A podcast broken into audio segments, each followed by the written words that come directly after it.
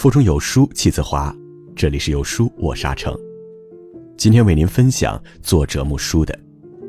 我老公还没来，高铁怎么能开？远离那些漠视规则的垃圾人。如果你喜欢这篇文章，不妨在文末点个赞。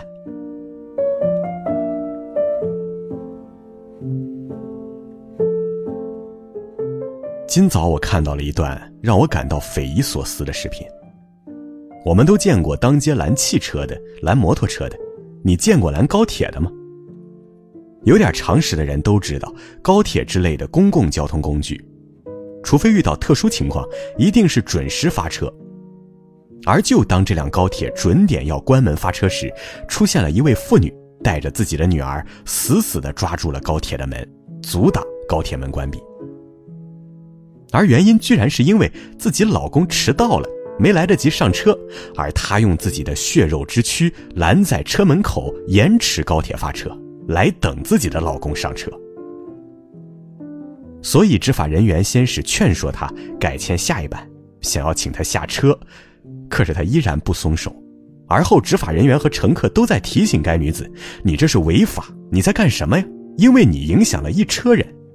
可是女子还是振振有词地说：“我老公就在检票口了，你让检票口的人放他进来，我们上车不就好了吗？”最后，执法人员强制把他拖下车，可是他全力挣脱开束缚，依旧拉着车门不肯松手。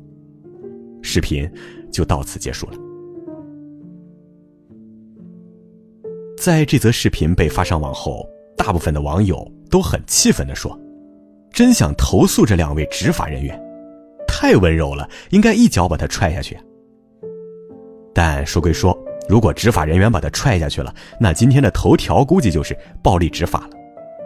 但是我真的想不明白，为什么有些人的思维可以这么的狭隘自私？因为他阻止车门关闭，高铁就无法准点出发，一车乘客的时间都会被耽误，而因此而带来的影响呢，远不止于此。大家都知道，一条轨道不止就这一辆高铁停靠，因为它的影响，可能接下来很多高铁的班次时刻都会受到影响。这条线上的车辆调度可能都得推翻重新来，那影响的可就不只是这一辆车上的人了。况且，迟到就该付出代价，这就是社会既定的规矩，大家都在遵守，凭什么要为你一个人开绿灯呢？看到这次事件后，让我想起去年六月份的一次类似的迟到事件。六月一号时，武汉某大学的一位女博士因为个人原因迟到，已经无法办理登机手续，但她声称要出国参加重要会议，不听机场工作人员解释与建议，在协调了近四十分钟后，突然情绪失控的冲进值机柜台，连续掌掴工作人员两巴掌。这架航班九点三十五柜台停止办理登机，十点三十五起飞。但是张某是九点四十五到达，迟到了十四分钟。很显然，张某能够在那争论四十分钟，并且激动到掌掴地勤，原因就是他根本不觉得自己迟到了十四分钟到底有什么错，他反而觉得是地勤无理，明明飞机还没走，为什么不能让自己上飞机？所以他找理由，我要去参加一个很重要的会议。认为用一些高大上的理由就能够让工作人员网开一面，能够遮掩自己迟到的错误。但是你要知道，过了值机时间，系统关闭得重新申请开系统，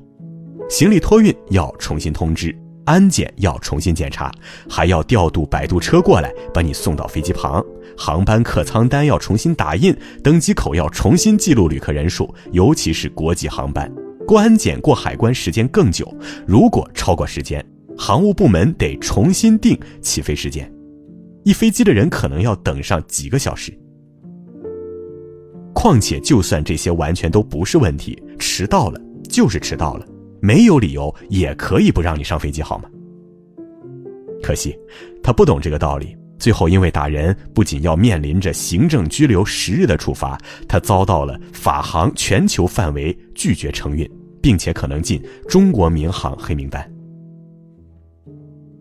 这就意味着他以后再也坐不了法航的飞机了，而一旦地服向中国民航局申请，把它列入民航黑名单的审批成功的话，他就无法乘坐国内任何一家航空公司的飞机了。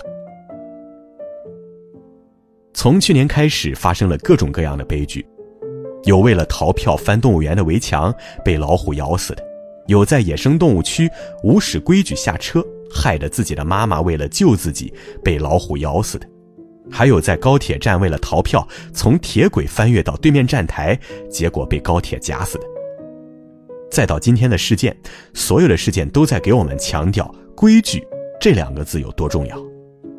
原本我以为对待此类事件，所有人的观点都应该是抨击抵制，人人都应该遵守规矩。可我还是在留言区看到有好多网友说：“就通融一下不行吗？让她老公上车不就得了？干嘛这样呢？”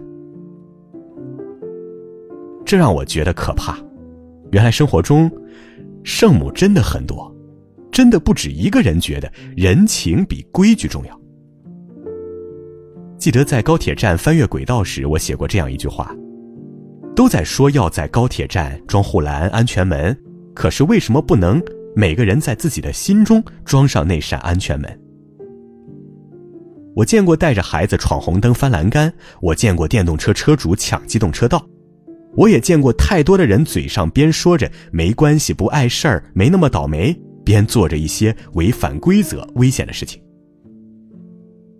我们总是活得很侥幸，觉得死亡离我们很远，又或者看到大家都在违反规则也都没事儿，所以就坚信自己也没那么倒霉，于是就把规矩定为无用，漠视规则，而又在多次的违反规则后得利或者侥幸生存了，更加的肆无忌惮。可是，那么多血淋淋的例子，难道还没有打醒我们吗？如果放过逃票的，那怎么让别人心甘情愿的去买票？如果任意放任别人插队，那还怎么去要求别人都排好队？如果对于迟到的人都不让他们付出代价，那还怎么要求其他人都按时准点的来？规矩能成为规矩，那就是因为它是每个人都默认要遵守，破坏规矩就要付出代价。否则，他还怎么有震慑力？他还怎么能有公平性？如果再将这次事件进行深化的话，还能体现出一个现今中国社会中扎心的现实：中国的人情社会下的这种习惯性思维，正在慢慢的毁了一些人。其实，在大部分时候，我们都会去遵守一些硬性的规矩，但是在某些看起来无关紧要的事件上，就成为了人情和规矩的博弈场。而胜利的往往都是人情，尤其在现在这个佛系的社会里。比如在日常生活中，我们经常能听到的一类说辞：“算了吧，算了吧，能帮就帮吧，别怪他了，他不容易，你就放他一马吧，就当积福，好人有好报，饶了他吧。”这样一次又一次在人情的劝导下，那些人在日常生活中破坏了规矩后，基本还能得到补救。总能顺利的得到他人的网开一面，而就是因为这些网开一面，让他们根本就没有了规则意识，在他们眼中自己是弱者，利用人情，自己的过错总能被原谅。如果不让这些人付出一次惨痛的代价，让他知道规矩就是规矩，就是一个标尺，过一点都不行的话，那他们永远不能正视“规矩”两个字。在这次的事件中，还有一个点令我寒心，那就是这位闹事儿的母亲还带着一个孩子，而他的孩子虽然没有和自己母亲一起胡闹，早早就下了高铁，但是可能被吓到了，一直站在一旁不哭不闹不说话的，从头至尾的目睹了母亲的所作所为。我不知道这位妈妈以后在教育自己女儿要守规矩时，会不会觉得脸上火辣辣的疼。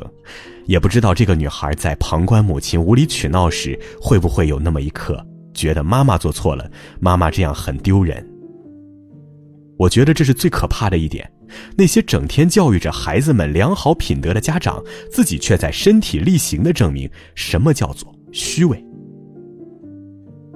每当我走在马路上，总会发现，小孩们拉着大人的手，对他们说：“红灯停，不能闯红灯。”垃圾要扔到垃圾桶里，不能随便乱扔。恰恰是那些思想未健全的小孩子，知道要守规矩，知道按规则行事，而那些自诩为江湖经验丰富的老成的成年人，却对于规矩越来越模糊化。我们不能要求每个路口的人行横道上都有警察叔叔告诉你什么时候该走，什么时候该停，也不能要求每天都有人在你耳边约束着你的行为。每个人心里的那扇安全门，要比现实的安全门好用的多。有些错是没有回头的余地的，栽进去就是坟墓。永远不要漠视规则，永远不要抱着侥幸心理，因为你不知道什么时候你栽进去的。就是坟墓。